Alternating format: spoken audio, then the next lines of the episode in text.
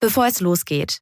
Dieser Podcast ist keine Anlageberatung, sondern dient lediglich der Information und Unterhaltung.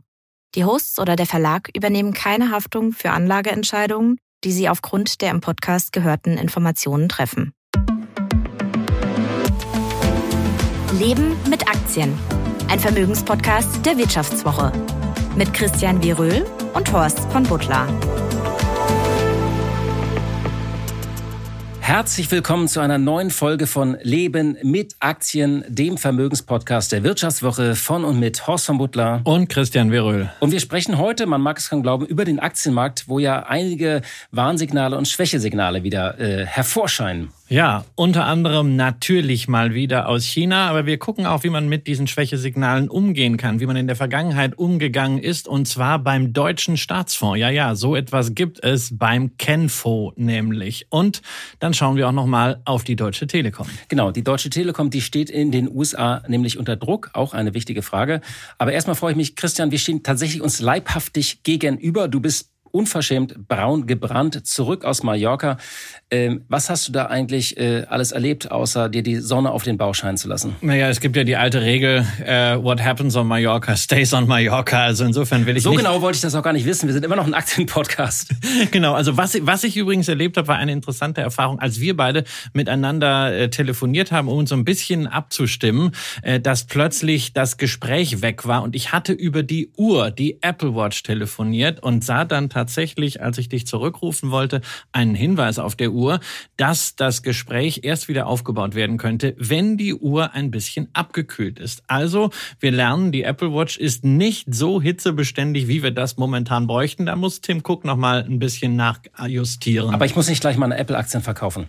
Nein, also ich, ich, ich glaube nicht, ja. Ähm, wobei auch da natürlich nachjustieren ist ist ein gutes Thema. Apple ist ein Schwergewicht und wer die Aktie lange, lange, lange im Portfolio hat, hat vielleicht jetzt einen gewissen Klumpen und wir haben das am Beispiel Nvidia vor einigen Wochen mal besprochen, dass es durchaus Sinn machen kann, sich da zu disziplinieren und sich auch Grenzen zu setzen, wo man mal ein bisschen was rausnimmt. Also ein bisschen so, was man auch unter einem Bierbauch hat, das ist ja auch ein Thema auf Mallorca oder vielleicht ist es nur Hüftgold, werden wir heute klären. Hüftgold, Icke Hüftgold zum Beispiel. Ja, also ein großartiger Sänger. Ja, ich habe natürlich auch am Hüftgold gearbeitet. Ja, Ja, du, du schaust fantastisch Na, ich aus. hab, ja, das ist einfach die San Miguel Diät. Ja, We wenig essen, viel trinken und natürlich auch ein bisschen äh, Detox von der Börse. Ähm, das war ja eigentlich auch ganz sinnvoll, denn gerade in den letzten Tagen hat der DAX ja mal wieder gezeigt, dass er zu wilden Sprüngen fähig ist. Ja, Mitte Juni noch das Allzeithoch oberhalb von 16.400 Punkten. Letzte Woche dann der Absturz auf zeitweise unter 15.500 Punkte. Und wenn es nach unten geht, dann reden wir ja nicht mal in Prozenten, ne? dann heißt es nicht mehr minus 6 Prozent, sondern dann reden wir in Punkten, denn 1000 Punkte minus. Und wie ist das eigentlich, wenn Drama. man da nicht so jeden Tag mitmacht, sondern wirklich so äh, zurückkommt und dann sagst du, oh, der DAX steht ja gar nicht mehr bei 16.400, sondern bei 15.500 oder 400.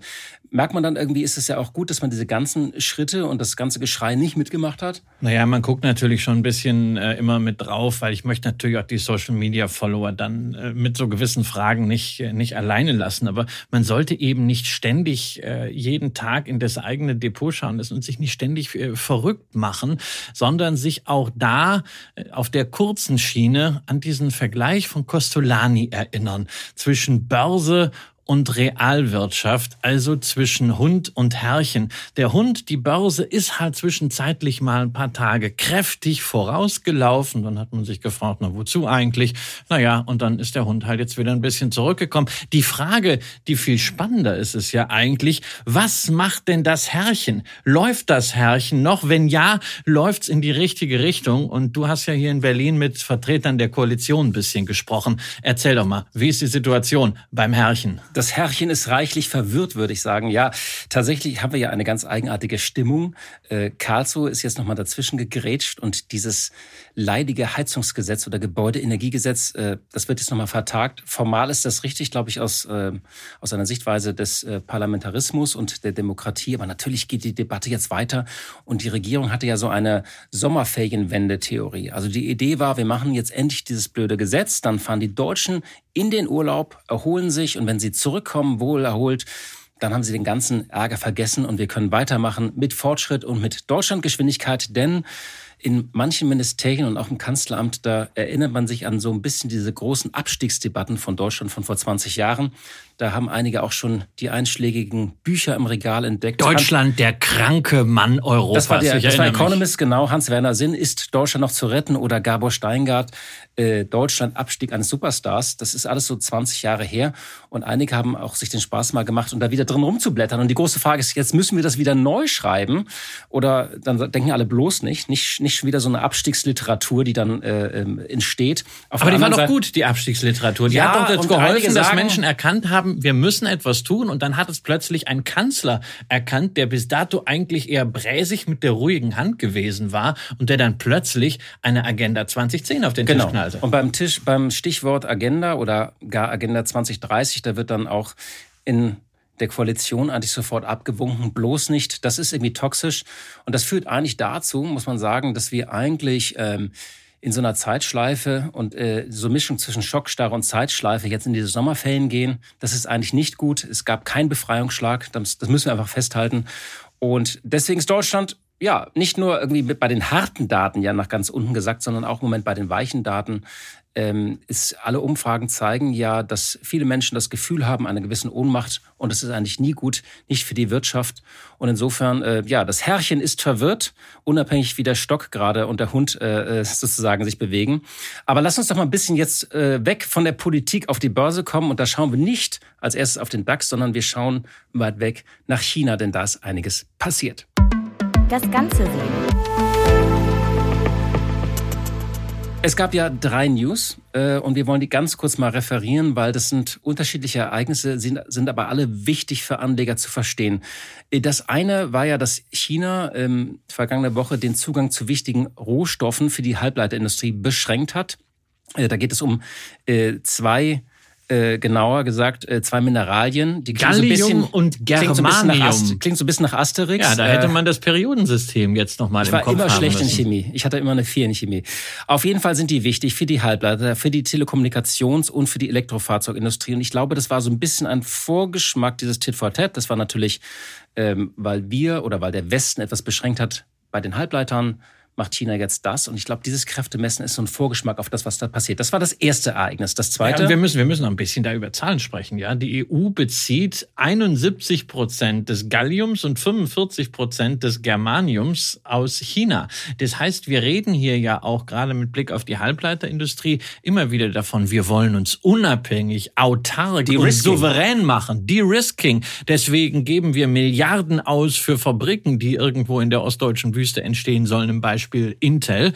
Nur, wir brauchen natürlich, auch darüber haben wir vor zwei Wochen hier im Podcast gesprochen, trotzdem die Rohstoffe. Und diese Abhängigkeit, die kriegen wir eben nicht so einfach weg. Ja. Ich glaube, die sind ja auch gerade im Podcaststudio, diese beiden Rohstoffe, oder? Irgendwo werden die doch drin sein, in irgendeinem Chip hier. Vermutlich, alleine dadurch, dass wir unsere mobilen Endgeräte hier rumliegen haben. Und ich lese gerade ja von einem iPad das Skript ab, genau. So, das zweite Ereignis, ähm, das ist auch ein, das lief ja unter diesem äh, äh, diesem Feldzug der äh, Regierung und Peking gegen die großen Tech-Konzerne. Das ist ja, das ging ja so 2021 los.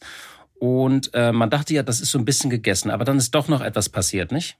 Genau, es gab jetzt nochmal wieder Strafen, vor allem gegen die Ant Group, gegen die Tochter, zeitweise auch Schwestergesellschaft von Alibaba.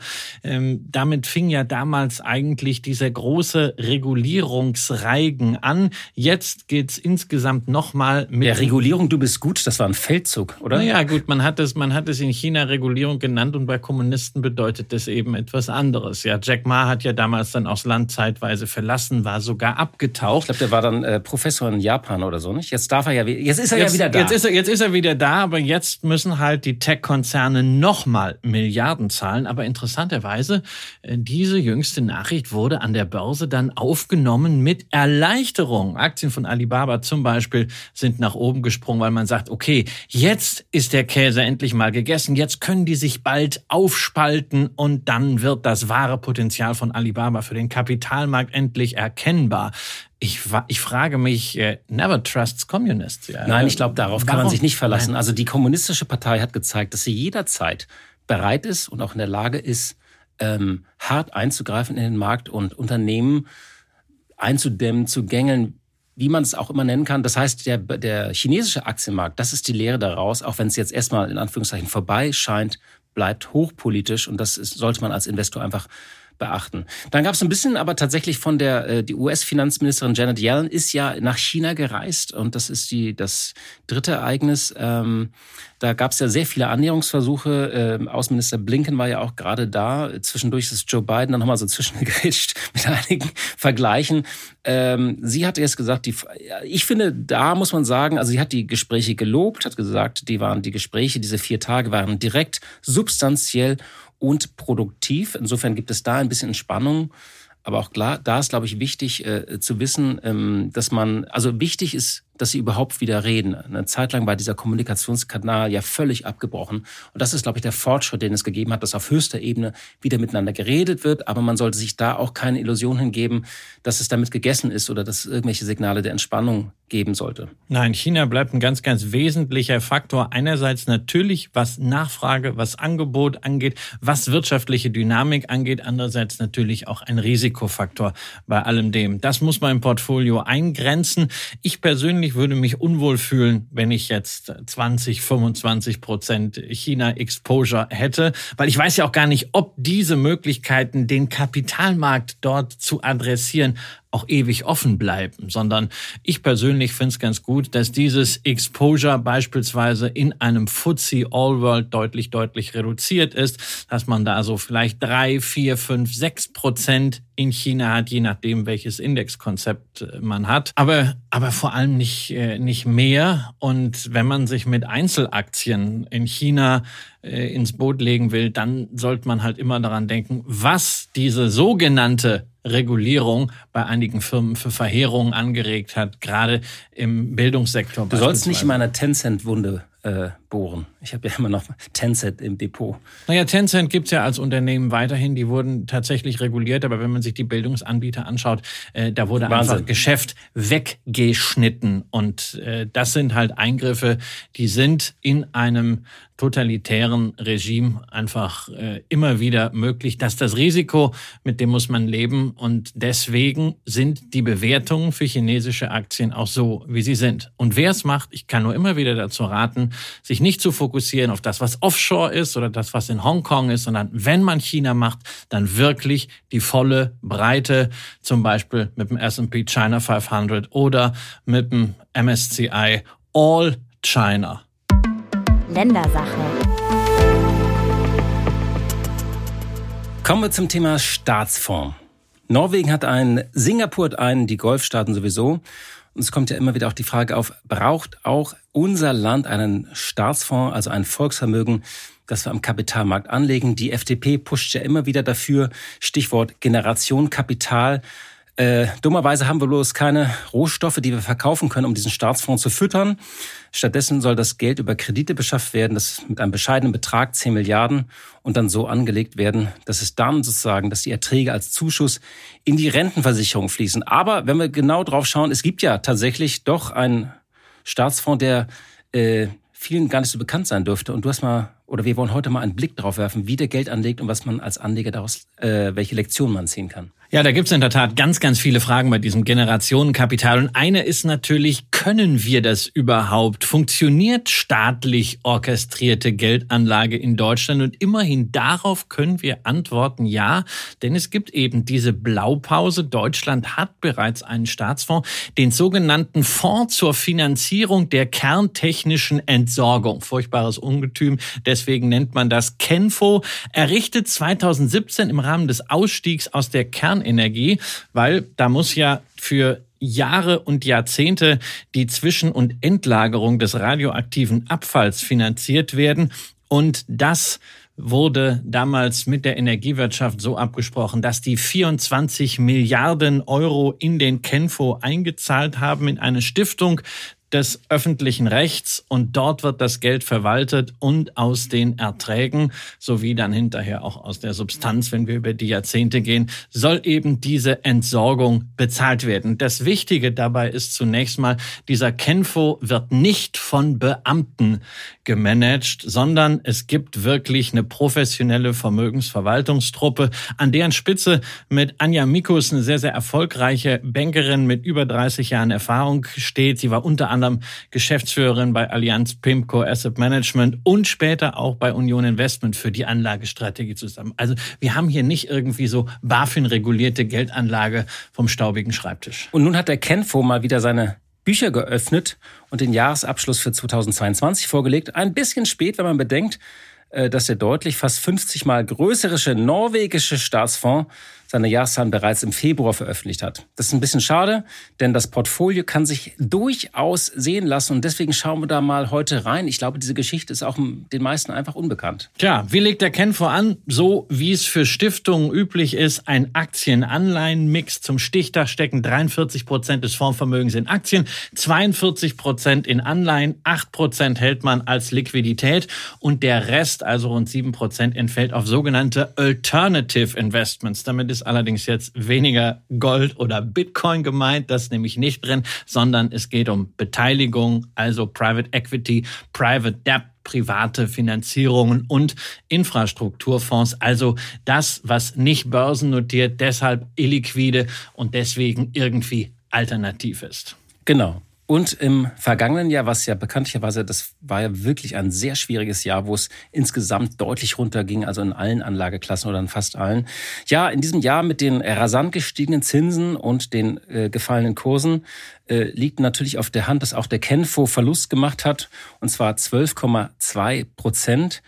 In dieser Dimension stehen da gleich große Zahlen, nämlich 3,1 Milliardenverlust. Und diese Schlagzeile deutscher Staatsfonds erleidet Milliardenverlust, der steht natürlich sofort auch überall auf tagesschau.de und so weiter. Und solche Schlagzeilen nähren dann natürlich auch diese, diese Narrativ, dass da irgendwie Geld äh, an den Aktienmärkten äh, verzockt wird. Ne, ne? Wenn es dramatisch wird, nimmst du die absoluten Zahlen. Wir hatten es ja eingangs. Ja, Man sagst nicht, auch der DAX ist um sechs Prozent gefallen. Du sagst minus 1000 Punkte. Und auch hier sagst nicht, okay, 12 Prozent in einem schwierigen Jahr minus. Nein, du haust einfach gleich raus. Drei 3,1 Milliarden vergessen. Aber man darf halt nicht vergessen, es ist halt hier im Wesentlichen ein Bewertungsverlust. Ja, teilweise konnte dieser Bewertungsverlust natürlich auch schon wieder aufgeholt werden durch den Aufwärtstrend in diesem Jahr. Und dazu kommt ja auch, in den Vorjahren hatte der Fonds ganz ordentliche Renditen erzählt. Es war ja zunächst die Investitionsphase, aber dann 2019 10 Prozent plus, 2020 Corona-Jahr 8 Prozent plus, 2021 10 Prozent plus nochmal. Das ist ganz ordentlich. Und seit der Gründung, das darf man ja auch nicht vergessen, äh, hat ja der Kenfo äh, bis Mitte äh, Juni vergangenen Jahres auch Auszahlungen sozusagen für diese ganze kerntechnische Entsorgung geleistet, und zwar in Höhe von über drei Milliarden Euro.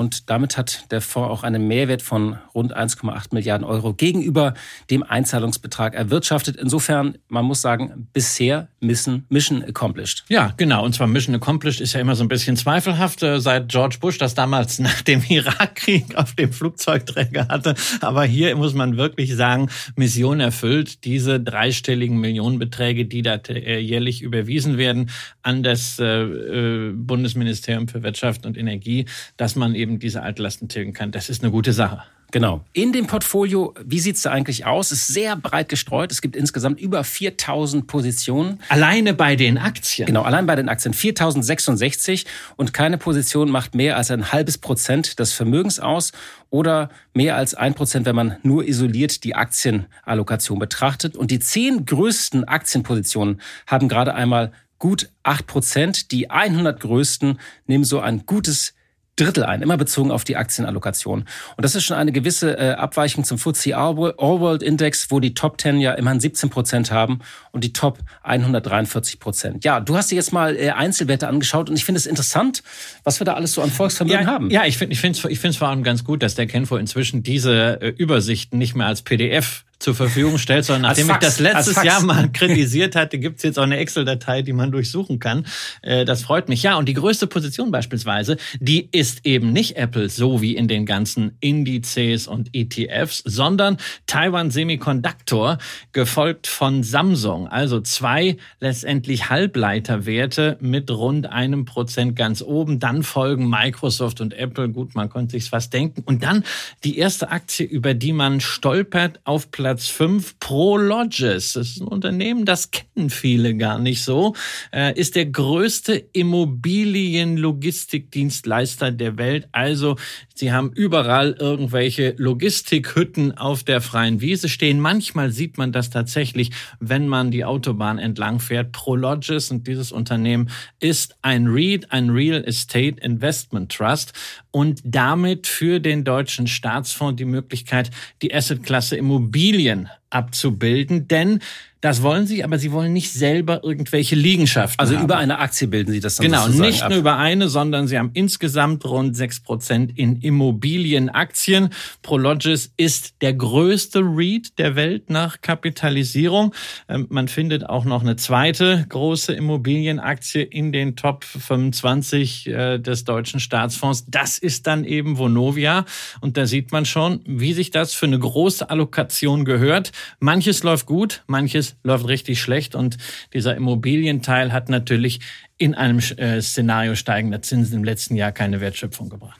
Was ich auch auffällig finde, unter diesen Top 25 sind mit Total Energies und Shell gleich zwei Ölgesellschaften und darüber hinaus sind auch Equinor, deine Equinor netz genau. das ist eigentlich deine, deine Aktie und OMV drin. Äh, das äh, ist so ein bisschen symptomatisch auch für das Nachhaltigkeitsverständnis des Fonds, kann man sagen. Also man schließt fossile Brennstoffe nicht grundsätzlich aus, sondern hat äh, hat einige Ausschlusskriterien definiert, unter anderem Betreiber von Kernkraftwerken, ist auch klar, da kommt man ja gerade her, Uranabbau, Betrieb von Uranminen, Kohleabbau und Verstromung, und unkonventionelle Fördertechniken wie Mountaintop Removal und äh, ja Öl- und Gasgewinnung aus Fracking. Das beziehen wir direkt aus USA. Äh, und äh, auf jeden Fall, das Interessante ist, wir haben ja immer wieder über diesen Konflikt auch, äh, auch gesprochen. Ne? Soll man direkt in Ölunternehmen investieren, also auch damit in die Transformation ja oder nein. Und ich glaube, da gibt es auch kein richtig oder falsch. Da muss man immer für sich auch selbst als Anleger die Antwort finden. Das, das Thema müssen wir uns unbedingt nochmal wieder vornehmen, gerade angesichts der Bewertung von Ölfirmen. Ja, aber dann äh, lass mich erstmal in Urlaub fahren. Ähm, damit, damit, da muss ich mich erholen, sonst, sonst bin ich gar nicht gerüstet für deine geballten Argumente. Ja, aber jedenfalls, na, also aufgrund dieser Argumente, die du hier genannt hast, also kein Fracking, äh, kein Öl und Teersand ist zum Beispiel ExxonMobil und Chevron nicht dabei. Ähm, dann, der Bundeskanzler hat die Zeitenwende ausgerufen. Wir haben das Sondervermögen 100 Milliarden in Rüstung, also die entsprechenden Schulden. Aber Rüstungshersteller sind ebenfalls nicht drin. Also weder eine Hensoldt noch eine ähm, Rheinmetall oder eine Lockheed Martin. Tabak fehlt auch. Ähm, mit Alkohol dagegen hat man keine Berührungsängste beim deutschen Staatsfonds. Also Diageo, ne, was die machen die nochmal? Schnapsfirma äh, und Guinness machen die tatsächlich auch. Die haben vor einigen Jahren den Tequila von äh, George Clooney gekauft. Äh, Casamigos für einen Milliardenbetrag. Das ist sowieso interessant, was da inzwischen für gewisse Marken auf den Tisch gelegt wird, ne? Ja, und das zeigt natürlich auch immer, warum solche Spirituosenhersteller nicht unbedingt mehr so defensiv sind, wie sie mal waren. Ähm, aber es sind auch so andere böse Firmen hier mit dabei. Ja, also Nestlé ist ja auch immer so ein Wiedergänger, wenn es heißt, äh, böses Unternehmen kommt relativ schnell. Nestlé, sechstgrößte Aktienposition im deutschen Staatsfonds. In Summe heißt das, der Fonds hat einen Nachhaltigkeitsanspruch, aber es ist mitnichten so, dass das Kapital jetzt für eine politische Agenda instrumentalisiert wird. Also man könnte ja denken, bei der aktuellen Regierung heißt es dann irgendwie äh, nur erneuerbare Energien, kein Alkohol, kein Fleisch, ja, aber ganz im Gegenteil. Ne? Also Tyson Foods, der große Fleischverarbeiter, der ist mit 1,5 Millionen Euro drin. Beyond Meat, ne, die plant-based Alternative, ist nicht drin. Also obwohl da natürlich bei diesem Staatsfonds ganz viele Leute in den Gremien sitzen, die irgendwie eine politische Agenda haben, gelingt es dem Management, sich davon freizumachen und sich nicht instrumentalisieren zu lassen. Das ist auch eine ganz, ganz wichtige Botschaft für die Qualität dieses Staatsfonds und auch damit für die Qualität dessen, was wir beim Generationenkapital leisten können. Genau. Und auch noch interessant, es gibt keine bei, bei Anleihen auch keine direkte politische Agenda. Man könnte ja irgendwie so denken, na ja, irgendwie ist eine öffentlich-rechtliche Stiftung, da sitzen auch Politiker in den Gremien und man könnte diesen Fonds zur indirekten Staatsfinanzierung dann benutzen oder missbrauchen nach dem Motto, der Kenfo ist dann vollgestopft mit Bundesanleihen. Noch ist das nicht. Ich hoffe, das wird sich auch nicht ändern. Ja, aber das Staatsanleihenportfolio ist breit gefächert und Bundesanleihen haben nur 6,4 Prozent Anteil, gleich auf mit Japan, Kanada, Frankreich, Australien und Neuseeland und das Schwergewicht sind die USA mit 13 Prozent. Auffällig ist hier der relativ große Anteil an Emerging Markets Papieren, also knapp 25 Prozent, wobei Indonesien, Mexiko, Thailand, Brasilien und Malaysia am höchsten gewichtet sind. Wobei wir auch da wieder sagen, knapp 25 Prozent jetzt von der Staatsanleihenallokation, genau. nicht, nicht, vom nicht, vom gesamten Fonds. Fonds. Aber es ist interessant und es ist natürlich eine Idee, die man auch mit ETFs selber ganz gut umsetzen kann, denn es gibt ja ETFs auf solche Emerging Markets Anleihen in Hardwährung, sprich in US-Dollar. Und die haben witzigerweise als ETF in den vergangenen zehn Jahren ziemlich genau dieselbe Wertentwicklung verzeichnet wie der MSCI Emerging Markets Index, also in Summe rund ein Plus von 50 Prozent auf Eurobasis, nur eben in anderer Zyklik und in erheblich breiterer Diversifikation. Denn während ja in so einem MSCI Emerging Markets 70 Prozent auf vier Länder entfallen, ne? China, Taiwan, Indien, Südkorea, ist der beispielsweise JP Morgan Emerging Markets Bond ETF wesentlich breiter diversifiziert. Da haben wir dann wirklich 5% Mexiko, 5,6% Saudi-Arabien, 5% Indonesien und wir haben also auch Zugang auf diese Art und Weise zu Ländern, wo die Aktienmärkte eigentlich sehr verschlossen oder nur sehr, sehr klein sind. Nur bitte vorsichtig bei der ganzen Sache. Das ist eine Beimischung zum Emerging Markets Portfolio. Das heißt, für den Risk-On-Teil, das ist nichts Risikofreies und die durchschnittliche Restlaufzeit der Anleihen ist zwölf Jahre. Das heißt, man hat einen immensen Zinshebel. Wenn die Zinsen steigen sollten, hat man überproportionale Kursverluste. Wenn sich das beruhigt und die fundamentale Situation in vielen Emerging Markets ist ja gut mit Blick auf die Schuldenquoten, dann die Zinsen runtergehen, hat man natürlich einen entsprechenden Vorteil, auch wieder durch die Laufzeit. Die ganzen Infos und Wertpapierkennnummern zu dem, was Christian gerade gesagt hat und auch zu anderen Papieren finden Sie, findet ihr wie immer in den Show Notes und auf vivo.de Leben mit Aktien. Ja, nochmal beim zum Thema Aktien. Äh, der Kenfo setzt ja das um, was auch der äh, ETF Papst predigt. Er war ja gerade zu Gast bei unseren Kollegen in der Börsenwoche in dem anderen Podcast. Äh, also eine Art Weltportfolio mit reduziertem USA-Anteil. Denn der MSCI World ist ja immer sehr US-lastig. Ähm, was kann man denn jetzt davon eigentlich lernen, sozusagen, also äh, als Anleger? Soll ich das mal, soll, soll ich so in so ein Kenfo mal mm, reinschauen? Das gilt ja, gilt ja auch für andere Staatsfonds und mir da so ein paar Anregungen holen? Oder also was ist sozusagen der, der das Action-Item, würde man in einem Management-Seminar sagen, für Anleger aus dieser Allokation, die wir in, bei Staatsfonds beobachten? Weil die sind ja sehr, sehr breit aufgestellt. Ich kann ja nicht 4000 Aktien durcharbeiten. Naja, du, nee, du kannst sie nicht durcharbeiten, aber du kannst sie natürlich äh, ähm, für dich arbeiten lassen, indem du sie nämlich über ETFs reinpackst. Ja, du kannst natürlich diese Ultradiversifikationskonzept vom äh, vom Gerd Kommer äh, dir reinnehmen. Äh, du kannst aber auch sagen, okay, du nimmst das hier genau als Inspiration. Du machst auch einen Aktien- und Anleihenmix. Es muss nicht 50-50 sein, vielleicht äh, ein bisschen mehr das Ganze drücken äh, Richtung Aktien ist für die meisten sicherlich unter Renditeaspekten sinnvoller und dann da auch wirklich diese Anregung nehmen, die ja sehr, sehr viele große Investoren äh, jetzt umsetzen, die USA hoch zu gewichten, überzugewichten, aber vielleicht eben nicht mit den Quoten, die wir dann im MSCI World sehen. Allein das gelingt ja durch Beimischung entsprechend von äh, Europa, von Japan, von Asientiteln, von lateinamerikanischen Titeln. Und äh, wir sehen auch hier beim Staatsfonds diese Reserviertheit gegenüber China. Wir haben keine chinesischen Anleihen drin, also 0,07 Prozent spielt keine Rolle. Und wir haben bei den Aktien auch nur einen Anteil von 2,6 Prozent, so wie Indien und Taiwan.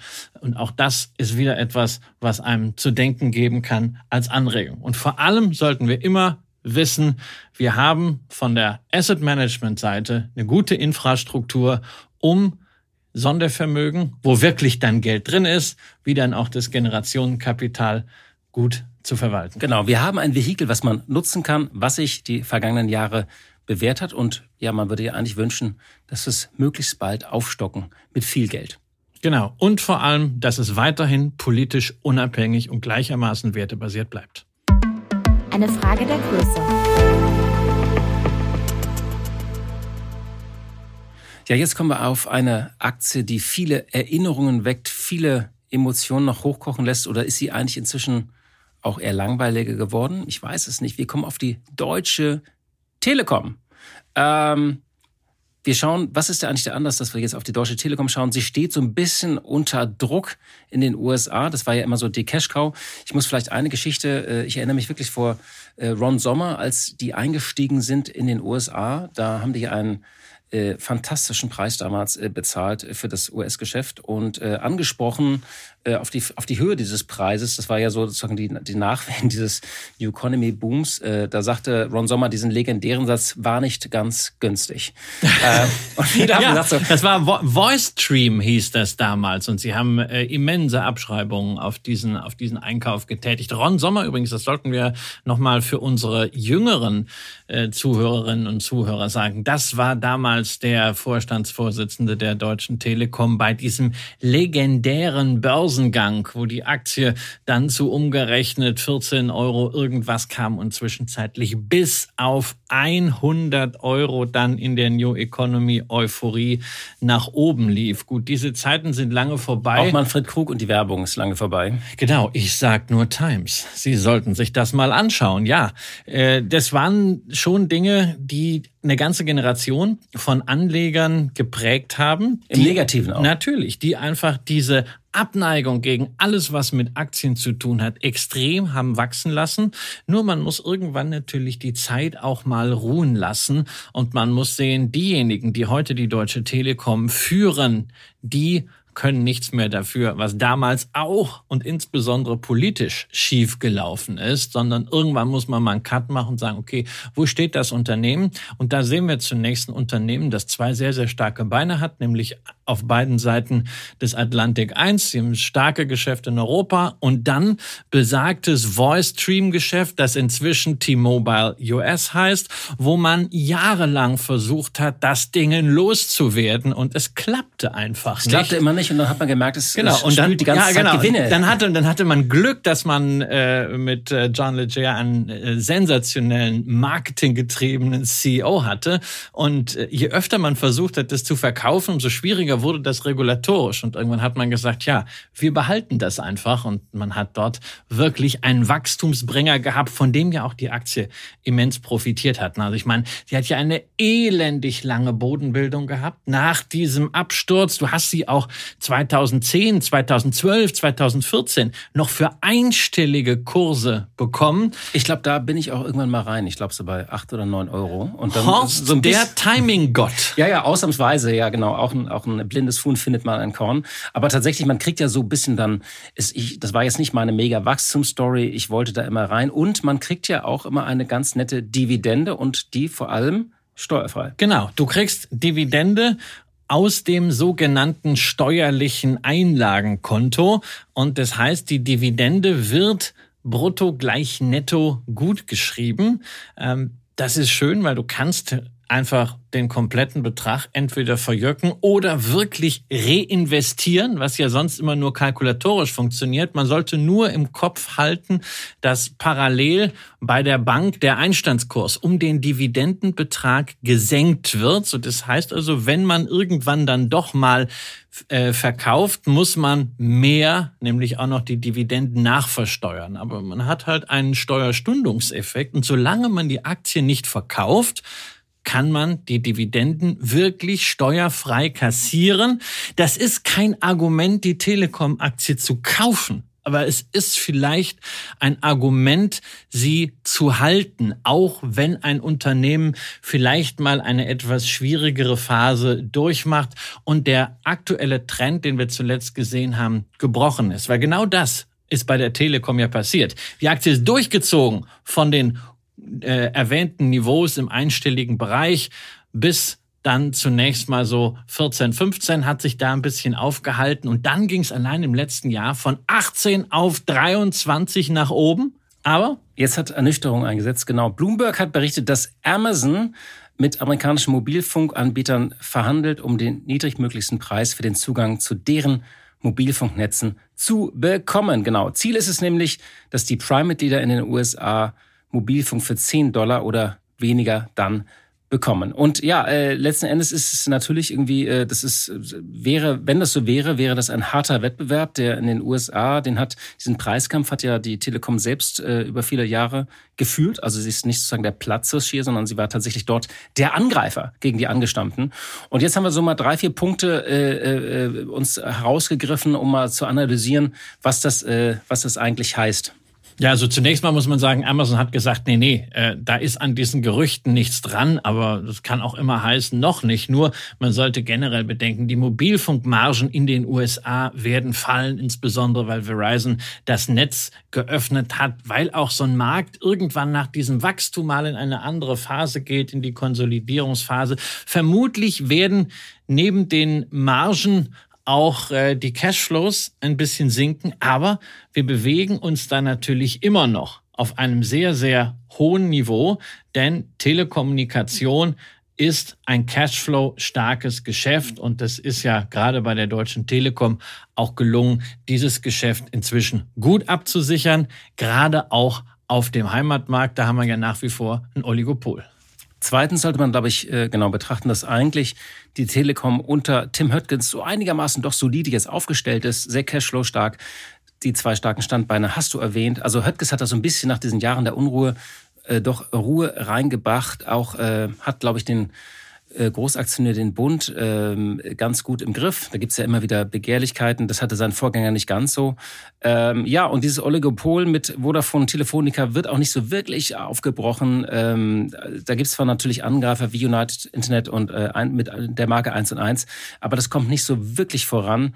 Und äh, Ralf Dommermuth hat ja auch so ein paar eigene Baustellen. Vielleicht sollten wir darauf auch nochmal getrennt eingehen. Ja, das wäre eine eigene, das wäre fast schon eine eigene Noch Folge. 45 Minuten. Nachdem Herr Dommermuth sich ja gerade im aktuellen Spiegel ein bisschen ausweinen darf, wie böse alles ist. Ja, aber grundsätzlich, wenn wir über die Telekom sprechen, darf man die Natur dieses Geschäfts auch nicht vergessen. Auf der einen Seite hast du eben relativ stetige Konjunktur unsensible Erträge. Ne? Telefonieren muss man immer und Internet nutzt man auch immer. Aber auf der anderen Seite eben hohe Investitionen in Netze, auch auf politischen Druck, von denen aber vor allem die großen Internetkonzerne profitieren. Google, Meta, Netflix. Ohne das, was die Deutsche Telekom und andere Telekom-Firmen in der Erde verbuddeln, wären die gar nichts. Aber die machen das große Geschäft, während die Telekom natürlich auch mit Blick auf Netzneutralität eigentlich eher sich mit einem ja, relativ bescheidenen Entgelt äh, bescheiden muss. Und das ist schon so eine ziemliche Asymmetrie.